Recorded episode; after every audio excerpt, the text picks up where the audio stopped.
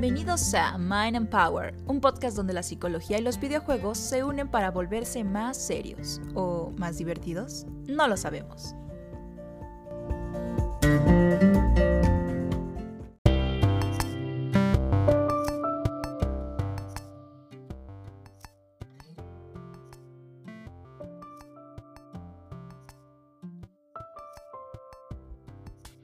Amigos y amigas, bienvenidas y bienvenidos una vez más a esta segunda entrega del podcast Mind and Power de este gran grupo de psicólogos y un historiador eh, MBG Therapy. Y bueno, el día de hoy queremos contarles un poco sobre la eh, romantización de la depresión en los videojuegos. Y para eso, el día de hoy estaremos nosotros, Ro, Fer, Mario.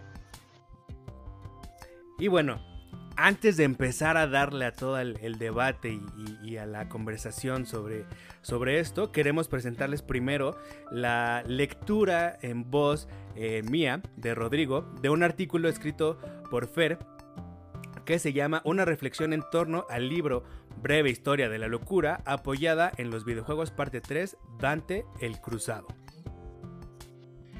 En las pasadas entregas analizamos cómo el autor del libro Historia de la Locura pretende mostrar la evolución de la concepción de la locura durante la historia occidental, empezando por la antigua Grecia y la relacionamos con Kratos de la franquicia God of War. Si te lo perdiste, lo puedes leer en nuestra página. Ahora, hablemos un poco sobre la locura dentro de la cultura cristiana. Esta, según Roy Porter, aseguraba que la razón no era la esencia del humano y esta carecía de importancia, pues lo importante era la voluntad de Dios, la fe de las personas y los errores o pecados que éstas podían cometer.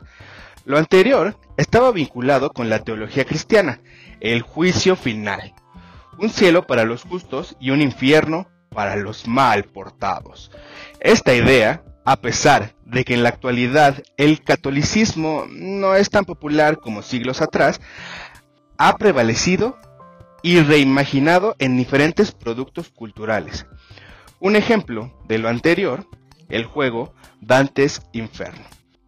Un juego que se pudo disfrutar en diversas consolas y en PC, emulando el título de una de las obras de literatura más presente en la conciencia colectiva, este juego nos transporta a un mundo fantástico medieval en donde el héroe, Dante, busca la redención desde sus propios términos, mientras intenta salvar a su prometida de las garras del infierno.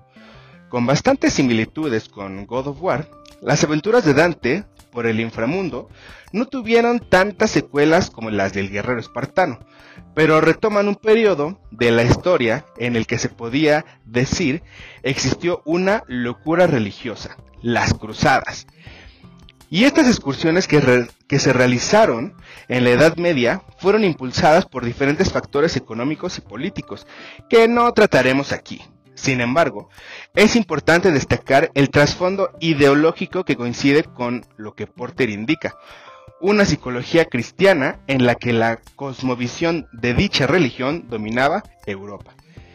El mencionado autor destaca que la iglesia abrigaba la idea de una locura sagrada y que se manifestaba en las revelaciones extáticas de los santos y de los místicos. Dentro de esta lógica, eran comunes los arrebatos religiosos que se consideraban algo diabólico, según nuestro autor. La demencia era considerada algo diabólico, urdido por Satanás y difundido por brujas y herejes. Esto desataba el fanatismo religioso que impulsó a las cruzadas y que podría considerar otro tipo de locura. Regresando al juego, se nos permite en él utilizar una visión del mundo cristiana modificada. Puedes beneficiarte de seguir el camino de los justos o los pecadores a la vez pues las razones del protagonista van más allá de la salvación de su alma. Sin embargo, ¿cabría pensar en esto como una manifestación obsesiva? Podría decirse que sí, pero no lo sabrás hasta que acabes el juego. Muy bien, pues bueno, venga, empecemos lo bueno de este, de este podcast que será, em, pues bueno, la discusión la discusión, la charla rica de, la carnita de este, de este, eh, de este artículo. Así que bueno, pues lo, dejo en voz de los expertos. Yo creo que empiece Fer. Sí, creo que, pues, como, bueno, como ya, como ya lo vieron en el artículo, esto de la depresión a veces está muy vinculado con la formación de personajes que son un tanto trágicos, mm, como estos héroes que por alguna razón tienen que bueno, pasan por alguna situación muy fea y de ahí tienen que salir avantes, ¿no? Entonces, es como parte fundamental de la construcción de estos personajes el, momento trágico, ¿no? Este, esto que perdieron, esto que se les fue de las manos y bueno, en el caso de Dante pues es cuestión de, de, una, de una redención, ¿no? Creo que eso es una, lo que yo quería expresar en el artículo, bueno, gran parte de ello y bueno, no sé ustedes qué, qué piensen amigos, que este, qué otro tipo de, de personajes conocen que igual muestren una faceta de, pues de la depresión, ¿no? y que no sea precisamente tan oscura, ¿no? O, de, ese tipo.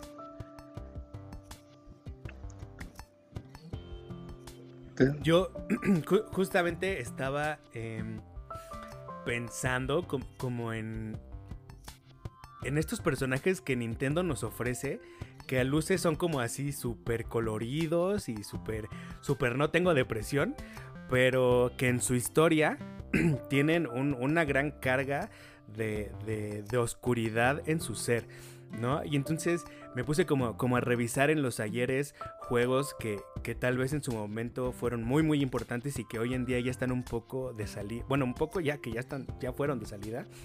Pero me, puso me pongo a pensar mucho en un juego que no sé si ustedes ubiquen que se llama Earthbound. Ah, uy, uh, sí. Mother. Mejor, mejor conocido como, como Mother, ajá, en donde pues bueno, tal vez la primera experiencia que, tuvimos, por lo menos yo, o sea, yo, yo, no, yo no jugué en su momento Earthbound, después me di el chance de, poder hacerlo. Pero la primera vez que yo tuve contacto con Earthbound fue en Super Smash Bros. Cuando podías eh, seleccionar a, Ness y bueno, posteriormente a, Lucas, ¿no? Pero eh, es, este cliché de Nintendo y esta tradición de Nintendo de ofrecernos eh, personajes muy coloridos y que todo el tiempo están como pique fire, ¿no? Este, y, que justo, ¿no? O sea, los personajes de Ness, de Lucas y, de Porky, ¿no? en, Earthbound, eh, distan mucho de ser tan coloridos como, como los pintan en, en los juegos, ¿no? Y toda, toda la historia en torno eh, a, un, a, un, estado de tristeza perpetuo durante casi todo el juego y que al final culmina con, con un... spoiler alert, ¿no? O sea, no, no, no, no culmina con el clásico final feliz, ¿no? Sino termina todavía más triste de lo que, de cómo empieza el juego, ¿no? Sí es una, eh, una idea en donde, pues, yo no, lo llamaría sin querer, ¿no? Sino más bien totalmente con, voluntad de hacerlo.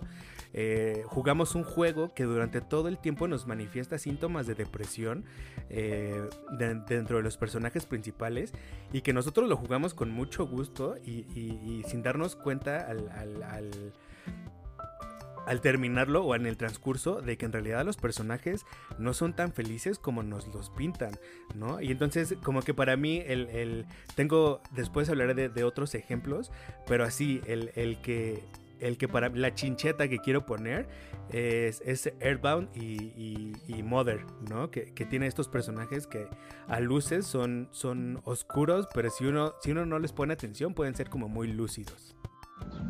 Totalmente. Abriste el camino con algo que quería tratar como yo a futuro, toda esta plática, pero pues ya que te sacaste.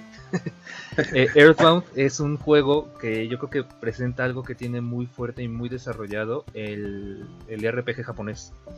Que es de repente tener personajes con una construcción que si bien pueden seguir el camino del héroe, eh, este héroe que pasa por un conflicto y ya luego sale avante y todo eso, eh, en ocasiones eh, conllevan un mensaje atrás o conllevan muchas más experiencias de las cuales tú podrías pensar que lleva. Como en el caso de Mother, tú ves a, ves a Ness, ves a Lucas y son personajes muy coloridos y muy alegres. Y de hecho, los sprites de Ness también me recuerdan un poco a cómo se veía el entrenador Pokémon de las versiones antiguas de Pokémon cuando era muy pixelado, también me recuerda Sí, mucho a sí, ese sí. personaje.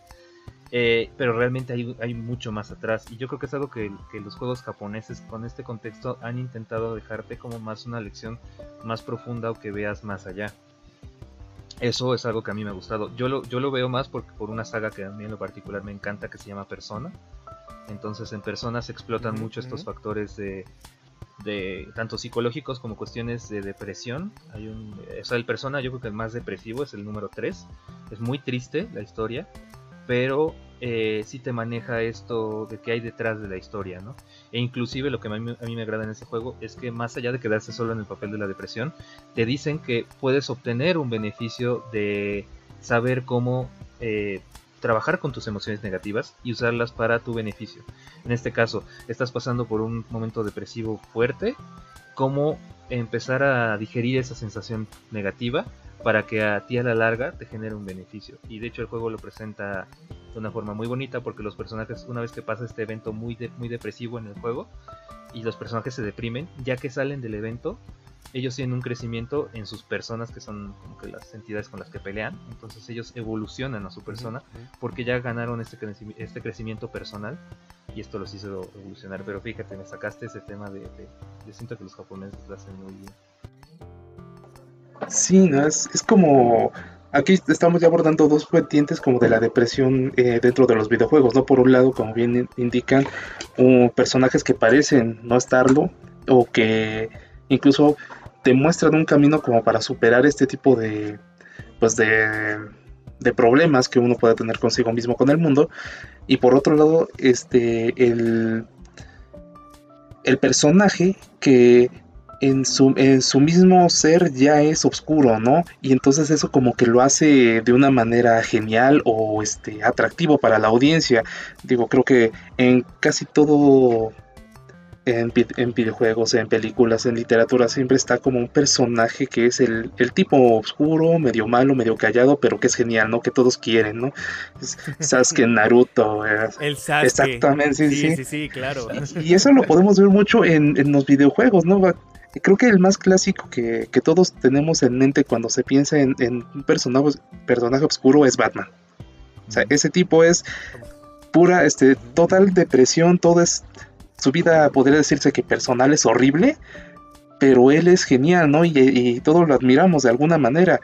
Más cercano igual a los videojuegos, este, pienso por ejemplo en Alucard de, de Castlevania, que sí, por su misma naturaleza trágica, sí, es súper poderoso, es, vaya, todos quisieran ser como él, pero nunca va a poder salir de esa oscuridad que lo absorbe, ¿no? Entonces, de cierto sentido, como que eso yo siento que es este, la romantización en sí de la depresión.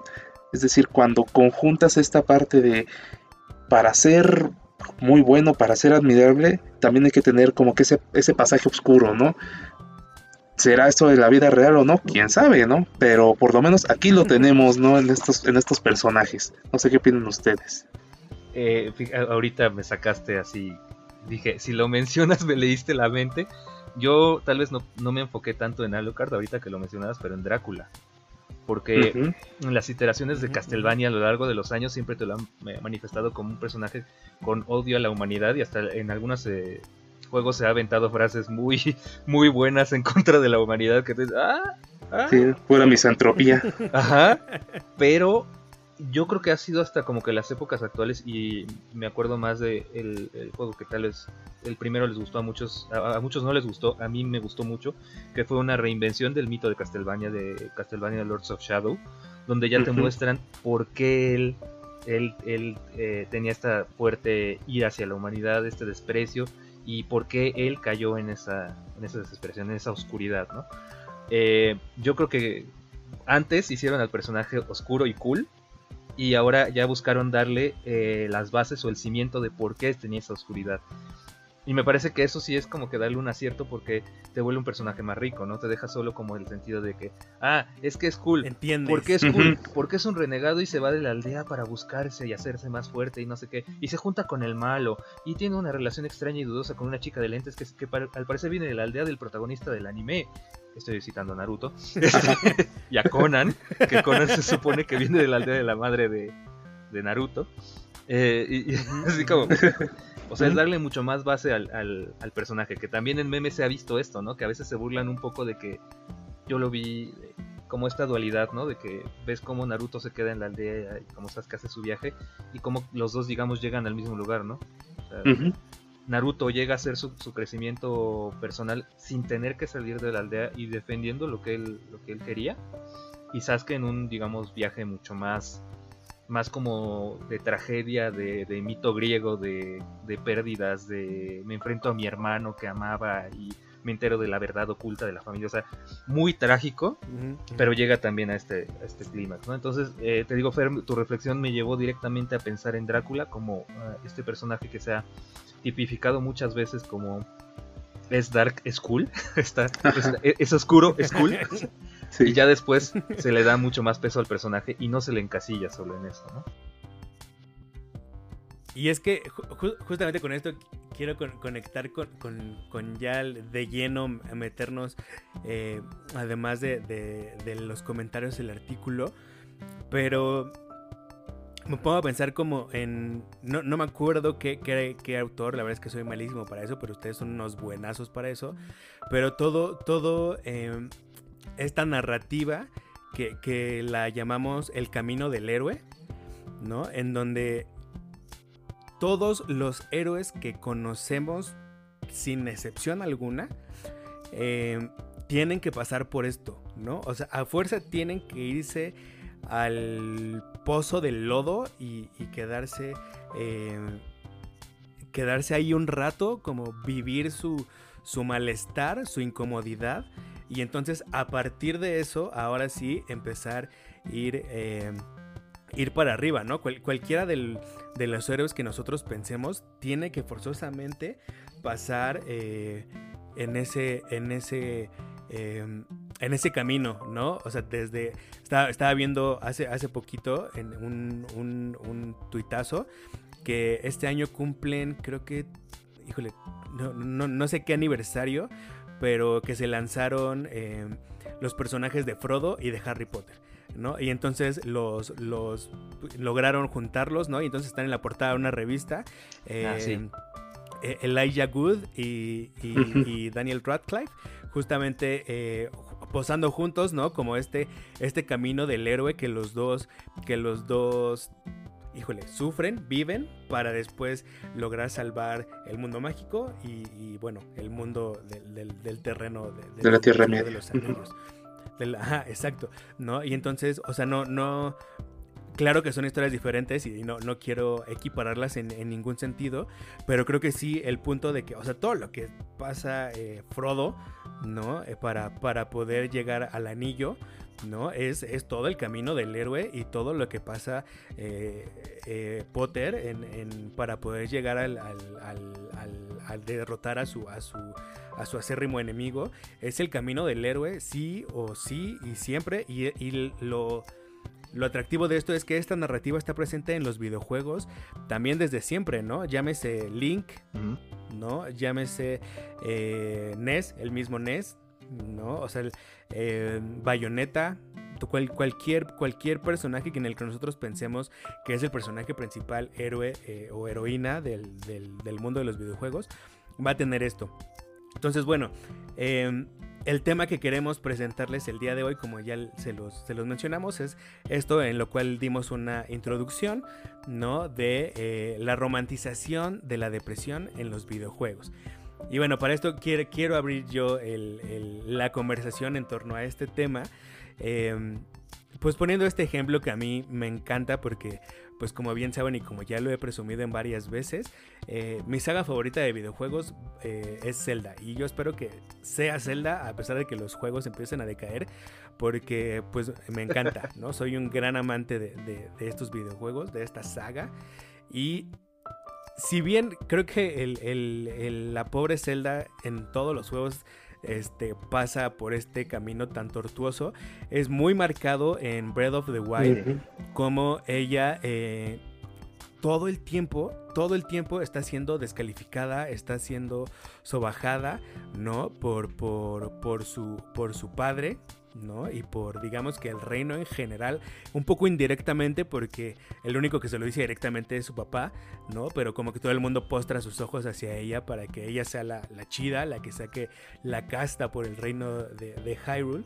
Em, pero vaya, los, los, los, la estadía de, de, ánimo por el cual pasa Zelda durante todo el juego, hasta el último, como todo buen camino de la, de la heroína, es, eh, es ese, ¿no? O sea, primero Zelda la tiene que pasar muy, muy mal, ¿no? Tiene que frustrarse, tiene que sentirse mal, tiene que sentirse culpable de la muerte de su mamá, eh, tiene que, que, deprimirse un buen rato para que, bueno, al final pueda decir, ah, lo logré, ¿no? Cuando tenía que salvar a quien tenía que salvar, que era mi, mi héroe Link, ahí sí eh, saqué mi puñito de la trifuerza y entonces, este, ¡pum! ¿no? Lo salvé aunque tenía, este, eh, tres, ¿cómo se llaman estos pulpos gigantes? Guardianes. Guardianes, ¿no? Sentinelas, perdón, guardianes. ¿no? Tenía tres guardianes encima que, que cuestan un montón de trabajo derrotarlos, pero se las echa como a tres, así, ¡pum! ¿no? O sea, adiós. Y entonces, pues bueno, a mí me, siempre me gusta mencionar como este, este, este caso tan, tan, tan peculiar que, a mí me encanta que, lo hayan puesto así así de explícito en, Breath of the Wild, porque creo que también le hace justicia a, una historia como muchas de las otras de, que les mencionaba al principio de Nintendo, en donde no, no pasa como desapercibido durante toda la, historia, pero en Breath of the Wild lo hacen demasiado evidente que uno termina incómodamente dándose cuenta que Zelda no es la persona más, más contenta. Eh, a pesar de que tiene una red de apoyo muy sólida que es Simpa y que son todos los campeones. Eh, que la sustenta. Sí, creo que ahí con Zelda yo también la estaba considerando como una, uno de los hitos de la depresión en Nintendo. Creo que ahí tiene por lo menos unas tres características que me gustaría destacar de ella. La primera es que nos muestran en Breath of the Wild algo que es de entrada diferente, ¿no? Ella no es una princesa como tal que esté esperando a que la salven y tampoco es la princesa mágica que ya tiene que está esperando nada más para que le pongan la varita enfrente y ¡pam! ya se arregló todo.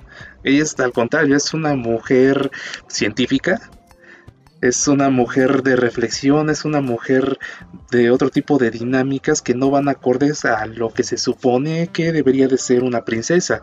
Ya desde ahí tenemos un, un panorama de, de por qué está tan, pues tan pues están mal, ¿no? Con respecto a su entorno. Su entorno le está pidiendo que sea una diosa y ella no lo es, o por lo menos no se siente así. Entonces ya desde ahí creo que vamos terriblemente mal, ¿no? Y creo que es un punto igual en el que muchos nos hemos identificado, ¿no? Esa es otra de las cosas. Hay momentos en la vida en, las, en los que el, entorno, los demás hasta uno mismo se pone ciertas expectativas que no puede cumplir de momento. Y entonces esas expectativas son las que igual te generan cierta ansiedad o ciertos sentimientos ahí que te revuelven cosas sin que, bueno, te hacen funcionar a la vez tal vez mal, ¿no? Digo, no, creo que a todos nos ha pasado que en algún momento, por esa misma presión que se atrae encima, lo que pudimos haber logrado en alguna situación tal vez no se logró por lo mismo, porque no estamos concentrados, etcétera. Entonces, esto, es, este, esta muletilla como que siempre le estaban poniendo a Zelda, ¿no? De no estar rezando lo suficiente, ¿no? no estás haciendo lo suficiente por la magia. Entonces, güey, la magia no me encuentra a mí. Entonces, ahí, ahí la cuestión es, obviamente el personaje va por otro camino, pero el entorno le está diciendo que ese no es. Y finalmente creo que el último pilar que construye esta depresión de, de Zelda definitivamente es Link. Link en sí, es como su contraparte, es decir, el sujeto que ya lo logró, ¿no? Ya es el héroe, ya tiene la espada, ya tiene el escudito, ya todos saben que se rifa en lo que hace, ¿no? Y la cuida y entonces es como un constante recordatorio de que ella no ha podido lograrlo. Entonces sí, creo que ahí cuando, cuando uno está en ese tipo de situaciones, tener enfrente a alguien que ya logró lo que te supone que tú debías de lograr y que aparte los demás te ven con cierta esperanza, pero a la vez esa esperanza también puedas traducirla tú en cierto mm, cierta lástima, es peor para uno. Y creo que todo eso está conjunto, conjunto en este personaje, sin duda, creo que igual es de los hitos de la depresión, ¿no? A, mí me parece muy interesante cómo lo planteaste ahorita con Zelda, porque si bien sí, como lo, dices, muchas veces nos vemos muy presionados por el entorno, lo que la gente piensa en nosotros, y esa presión actúa negativamente en la gente, ¿no? Eh, impide que tal vez llegues a hacer lo que podrías llegar a hacer por las expectativas que ya la gente ya encasilló en ti, ¿no? Eso puede llegar a ser muy fuerte y puede llegar a ser muy fuerte también como, como lo manejan como lo que le pasa a Zelda, que le dicen a Zelda, pues es que tú tienes que hacer más y así como que, oye, pues es que yo ya estoy haciendo como que lo mío, no me pidas más de lo que ya estoy haciendo yo, ¿no? Eh, y yo creo que se le da una ligera vuelta de tuerca o ya empezamos a ver como que qué va a pasar con estos teasers que se han habido, que se han soltado de Breath of the Wild 2, donde ya la ves a ella con Link como investigando, o sea, ya ella pasa de ser ese rol de, sentirse pasiva, pero haciendo su parte.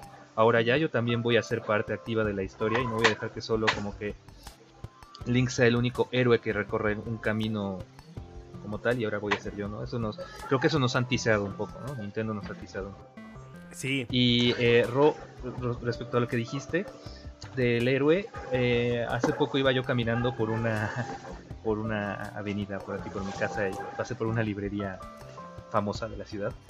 Y eh, recordé que vi el anuncio de un libro, precisamente El Camino del Héroe, y eh, el, libro se llama El Héroe de las Mil Caras.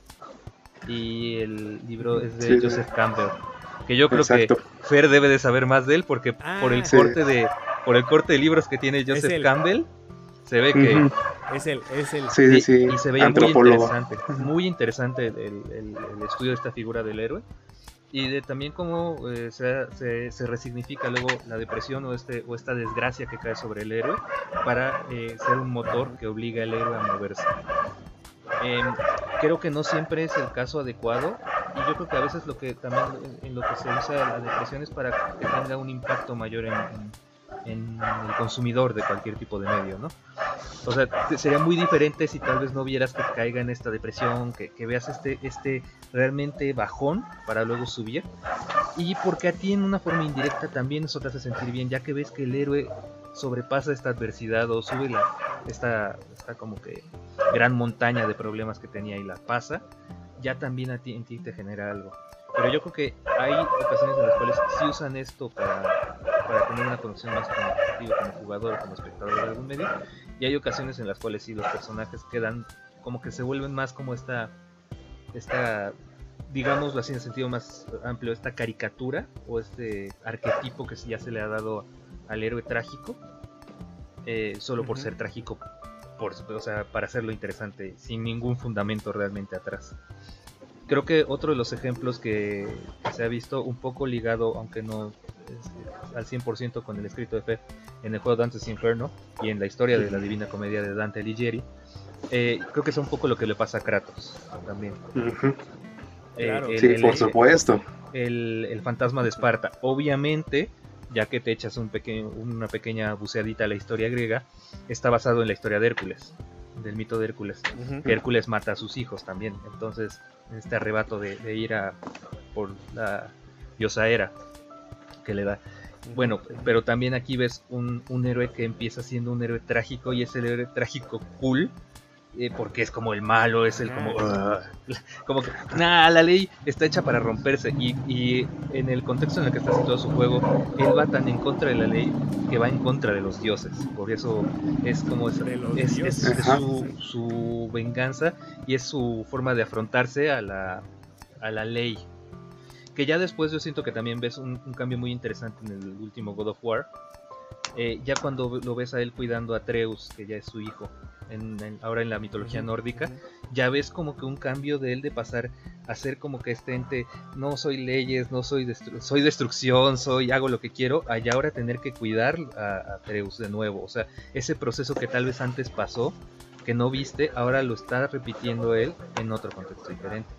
Y pues sí, pero como ya se quedó la imagen del héroe cool, este hombre malo que si tú piensas en Kratos, piensas en que le fue mal y piensas en que él está enojado y busca venganza. O sea, ya, ya se asocia la figura de Kratos con una figura de héroe trágico. Ya. Vengativa. Sí, sí. Sí, creo que otro ejemplo muy similar a Kratos y muy popular actualmente, que sí también está basado, este, que no inició en los videojuegos, pero ya hay videojuego, sobre todo en Switch lo he visto, es John Wick. Este personaje también que sí, em, hizo, destrozó todo su mundo por un perrito, ¿no? Y por, por, por qué significaba el perrito. Entonces, o sea, se entiende, ¿no? Se entiende por qué lo está haciendo, pero no deja de ser, pues, un sujeto que si no le das esta dimensión tal vez este, un poco humana, termina siendo más que un psicópata, ¿no? O sea, un, un destructor completo que no tiene ningún este, fundamento, ¿no? Más que es asesino. Entonces aquí ves este de las películas del videojuego lamentablemente no lo he podido jugar, pero me imagino que está basado también en esta historia. Cómo es que destruye todo el mundo de este, este malvado del que surgió, que, que, ahora sí que si lo vemos en, retrospectiva, gran parte de su sufrimiento se lo causa él mismo, ¿no? Porque salió de ese mundo horrible y todo eso. Sí, ya después este, salió de él, ya tenía una familia muy bonita y terminan destrozándole el carro y matando al perro, ¿no? Y eso es lo que regresa a la bestia, a, la, suelta. Pero vaya, desde un inicio ya estaba ahí, ¿no? De cierta manera yo, parece que no sé, y este especulo, especulo que al final de, la, de la historia, pues se va a ver que justamente esto, ¿no? Que John Wick está sintiéndose culpabilísimo por, por haber provocado todo eso. Y creo que esta es parte también fundamental de cómo se representa la depresión en estos personajes. De alguna manera, siempre salen del bache. O sea, para terminar totalmente muertos como a, nuestro querido rey de Tebas, que hay, ¿cómo se llama este? Al que le sacan los ojos, es hasta Edipo. Edipo. ajá, o final trágico de Baliste Gore totalmente. O si como estos personajes como Kratos, ¿no? Que después de toda su destrucción como que regresa a un mundo más zen, dice ya adiós al mundo, me voy a dedicar a lo que me tengo que dedicar, ¿no? Entonces creo que esa es como que gran parte del fundamento. Voy a ser campesino. Exacto, ¿no? Sí, y voy a, voy a llamar a mi hijo sin, por, por cualquier palabra que no sea su nombre, ¿no? Así justamente. Me recordó un poco ahorita lo que mencionaron de voy a ser campesino, con esto no se hizo tan popular porque fue una película, pero en Assassin's Creed el final de la historia de Ezio Auditore, que es el asesino más famoso de la saga de Assassin's Creed, es hace un campesino y se retira pero como salió en una película, pues eso no se vio en un juego. Y porque literal es, es Ezio ya viejito y ya está en su en una pequeña pues, casa viviendo como en las afueras de un pueblito en Italia. Entonces ya él está viviendo con una chica que encontró en el Assassin's Creed 3. Eh, Entonces ya él hizo su vida y muere. Muere siendo como que el gran mentor y todo, pero pero precisamente sí llega a este punto donde dices, ah, pues ya me voy a hacer campesino, literal.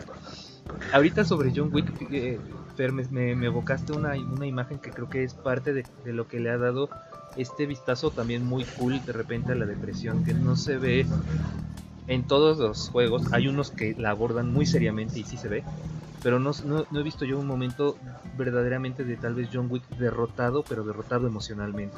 Siempre lo ves como o físicamente herido, pero como que ahí este, como que rengando, pero no ves un momento donde él se quiebre. Y eso, Solamente el inicio. Y eso, sí, nada más. Ah, sí. Y eso, eso hace que se permee esta figura de que es que él es muy fuerte, él no sé qué, oye, pero es que vive deprimido, sí, pero es que velo cómo hace todo. porque no tienes como que... Güey, le mataron a su perrito.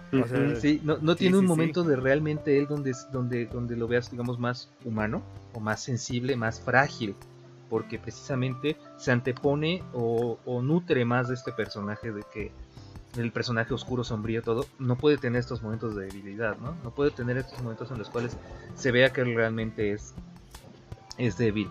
Y yo mm. siento que eso le daría mucha más riqueza a algunos personajes. Eh, no tanto en el, eh, en el aspecto de John Wick, porque la película pues es más de acción, ¿no? Y el Kung Fu es lo que importa. Entonces, pero a ver, Fer, ¿quieres como que comentar algo? Ya te veo con ganas.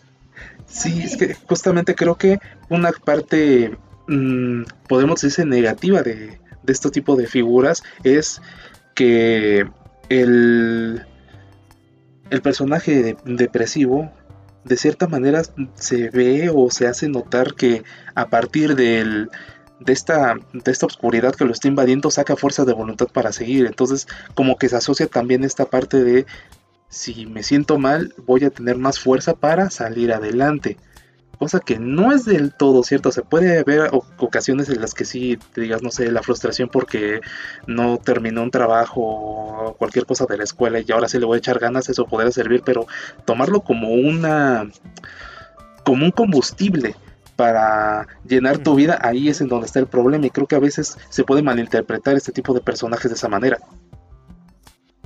Sí, exacto, ¿no? Que, no, no... Es, esto que, que, les decía al principio, ¿no? A fuerza parece que tenemos que pasar por cierta tortura, como si eso fuera, como bien dices, fuera el combustible, el impulso, para que podamos así agarrar fuerza desde abajo y vámonos para arriba, ¿no? Cuando, exacto, no, no siempre eh, es así. Ojalá si lo fuera, ¿no? tendríamos un mundo tal vez muy diferente. Eh, pero, pero no, no siempre ocurre eh, de esa manera. Sin embargo, me pongo a pensar y, espero no, no regarla así cañón.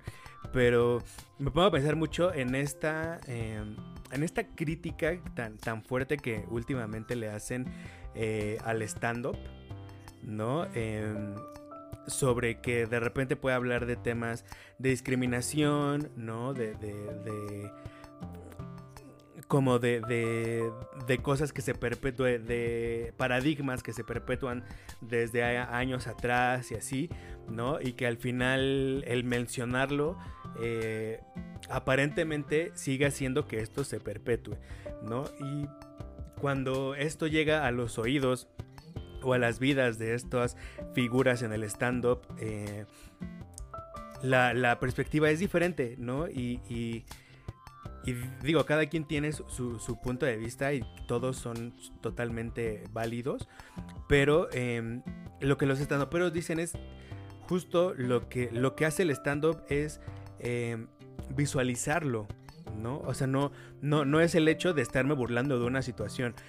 Sí, pero con lo que logro con eso es también visualizarlo. Es que eh, pienso en, en Quique Vázquez, un, un, un, estandopero que tiene, eh, que es una persona con discapacidad. Eh, y él, y él me encanta la, la, narrativa que trae porque justamente dice, yo hago que tú te rías, pero que a la vez te sientas incómodo. ¿No? O sea, de esto que de lo que tú te estás riendo, porque sí te está dando risa, sí te está dando risa las, las cosas por las cuales yo tengo que pasar o pasé durante mis treinta y tantos años de, vida, pero que al final sí son chistosas para cualquier persona tenga o no discapacidad, pero en específico en mí fueron, fueron obstáculos eh, que para tal vez para cualquiera de nosotros tres no lo, no lo fue porque no tenemos esa, esa, esa situación.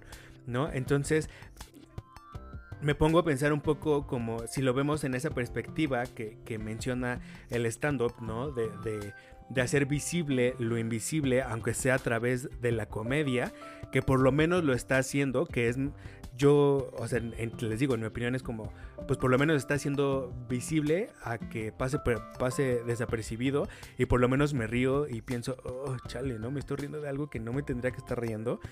Me parece que el símil se puede poner o equiparar al lado de los videojuegos, ¿no? En esto de están mostrando algo que tal vez otras cosas no se atreven a mostrarlo, como todos los casos de, que mencionamos, como de Airbound, como, eh, como, como de la misma celda, ¿no? Eh, por ahí claro que cabe no ya no nos va a dar tiempo de hablar en este en este en este episodio pero todo todo lo que lo que pasa Ellie en The Last of Us, The Last of Us eh, y este o sea son cosas que al final probablemente una persona híjole me, es tal vez colocarle muchos atributos a un videojuego pero pues nosotros amamos esto no o sea es tal vez una persona que nunca ha tenido el contacto con pues bueno, incluso jugando con, un videojuego puede, puede, sentir lo que siente Ellie, ¿no? O lo que siente Zelda y entonces dice, ah chinga, híjole, me identifico con esta persona y entonces tal vez pueda llegar a hacer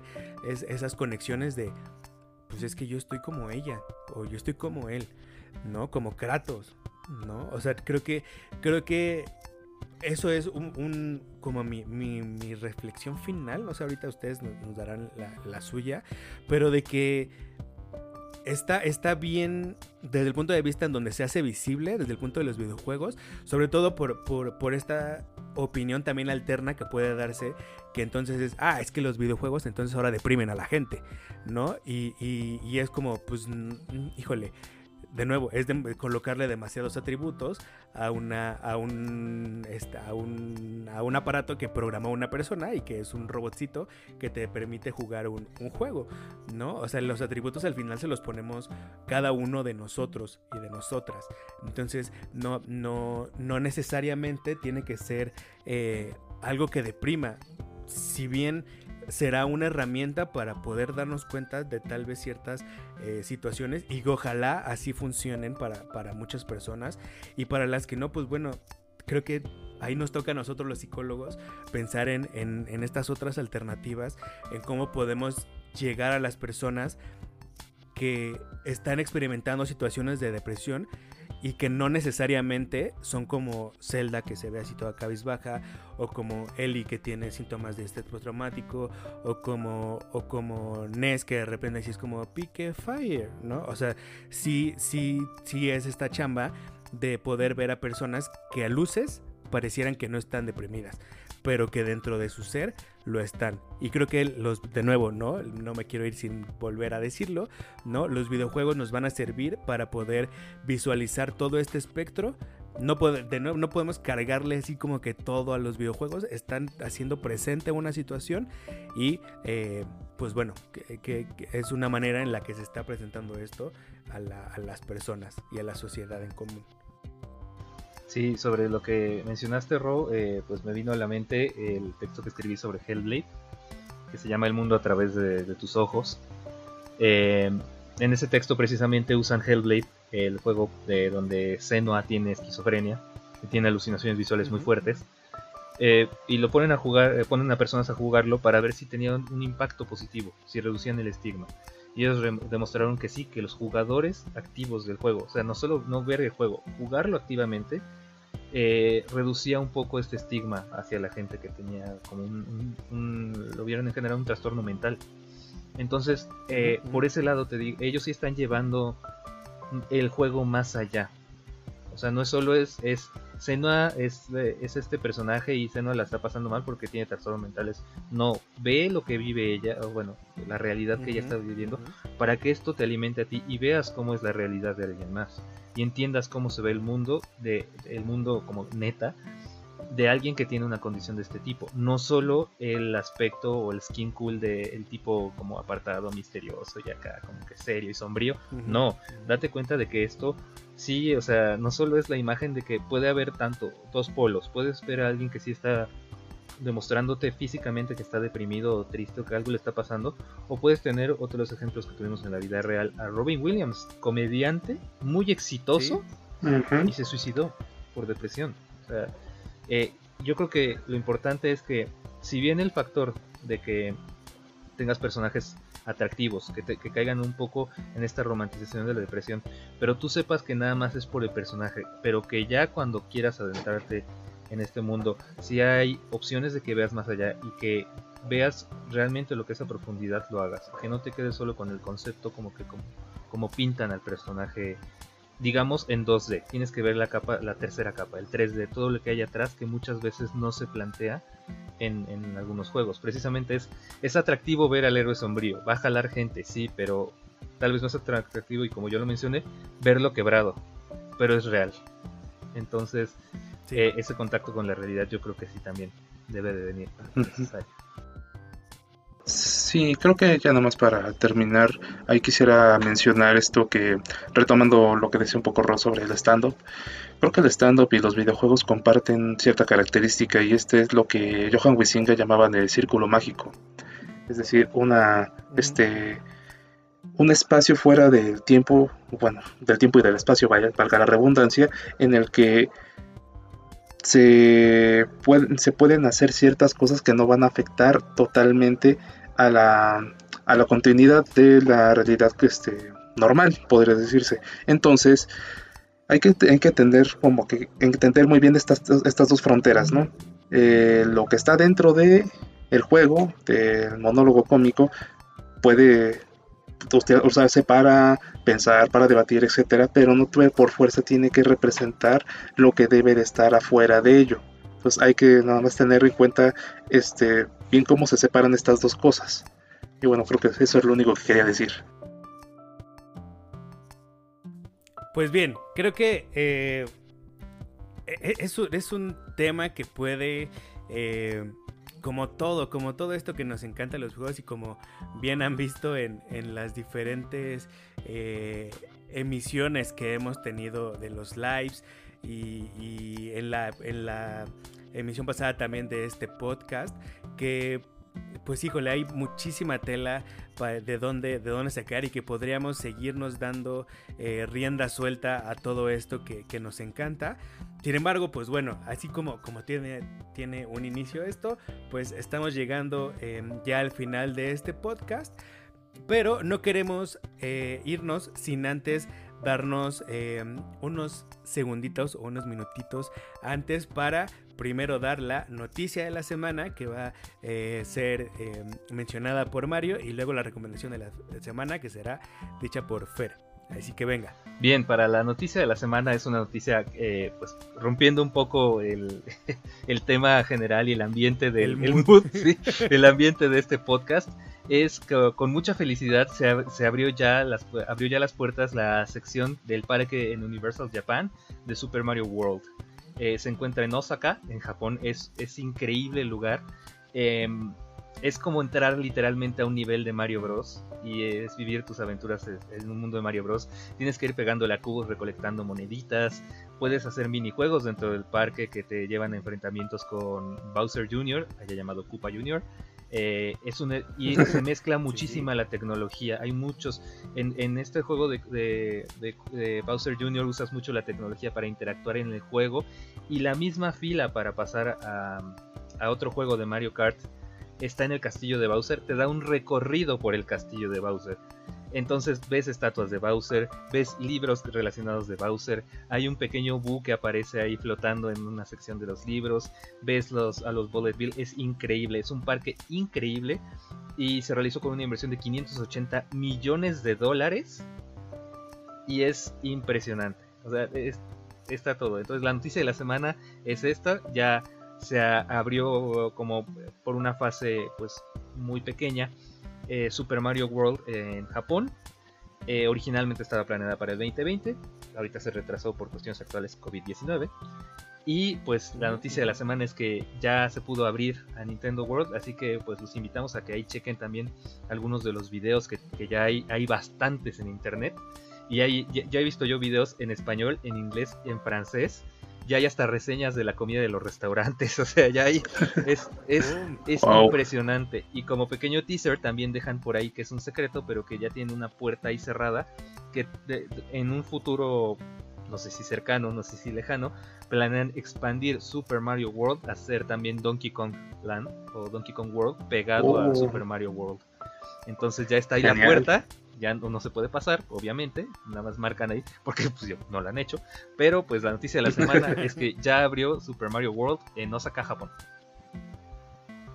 Genial. Pues sí, está queda, queda, ahorrar, ¿no? Un montón. Sí, para ir. Ve, ahorrando. La entrada, la entrada creo que aproximadamente de lo que yo leí está en 600 pesos la entrada al, al, al, parque. Ah, mira. La entrada al, parque está en 600 pesos, 600, 700 pesos. Si haces la conversión directa yen a peso. Entonces es como 600, 700 pesos de entrada al parque. No te cuesta, no te cuesta nada entrar en las atracciones de ahí.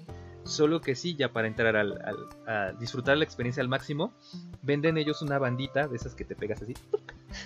Que tiene de personajes, hay de Mario, de Luigi, de Yoshi, de, de Toad que se llama Kinopio en Japón, eh, de, Peach y Daisy. Kinopio, sí, es, un, es un acrónimo ahí, cosa, cosa muy chistosa con Pinocho. Eh, Pinocchio. Entonces, pues sí, les encanta hacer eso a los japoneses.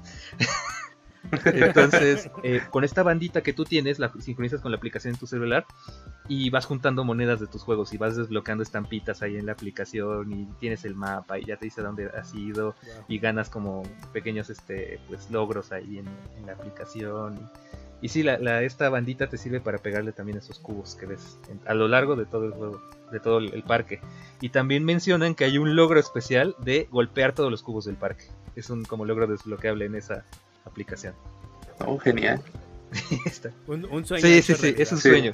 Yo creo que con lo que más me quedo, de, ya para finalizar, cerrar esta noticia ya extendida, es que un, un, pues una persona, yo digo tampoco es que soy muy joven, tengo 32, pero yo creo que sí mayor que yo, ya rozando los 40, que fue, dijo que él jamás hubiera imaginado a sus 10 años estar en un lugar que era como el juego que él jugaba. O sea, y eso para él era, era impresionante, ¿no? O sea, más allá de, tal vez que sí este, hay, hay, los niños se vean atraídos a esto también, es, es tú ya ves realizado como que en el mundo 3D, en el mundo real, algo que antes era solamente digital. Y eso es algo muy pro. Excelente. Súper, súper, súper. Pues bueno, híjole, continuamos ahora con ya lo último para los últimos dos puntitos para cerrar, que ahora es la recomendación de la semana que le toca en esta ocasión. Claro, claro. Eh, bueno, la recomendación de la semana se las voy a dar de esta manera. Yo sé que en estos momentos de los que estamos encerrados y todo esto, pues nos gustaría salir, no explorar cosas, explorar mundos, etcétera, así que los videojuegos son una gran puerta para ello. Y justamente en esta tónica de, similar a Minecraft, a Seven Days to Die, todos estos juegos procedurales este, en donde te meten un mapa y tienes que estar recogiendo este, cosas, construyendo tus, este, tu fortaleza, lo que sea. Acaba de salir un juego muy similar, este, basado en mitología nórdica, que se llama Valheim. Está disponible para Steam, lo acabo de descargar hace un par de días, está muy bueno. Eh, creo que el mejor consejo que les puedo dar para jugarlo es tengan cuidado con los troncos no les digo más. Este, y bueno, este es este un juego de, acceso anticipado y, y, bueno, pues disfrútenlo. Ahorita puede estar, no sé si esté en oferta por esto de, de, este, de las de las ofertas que luego hay en Steam, pero es muy recomendable. En verdad, denle una, checada, una checada a eso. Y bueno, creo que con esto cerraríamos este episodio de Mind and Power. Agradecemos mucho su presencia, este, su, su sintonía. Por favor, síganos en todas las redes sociales, en MVG, sigan el blog. Les, agradeceremos mucho cualquier comentario que nos dejen en cualquier red social o en los mismos blogs. Y bueno, creo que eso sería todo de nuestra parte. Muchísimas gracias y pues hasta la próxima. Hasta luego. Chao.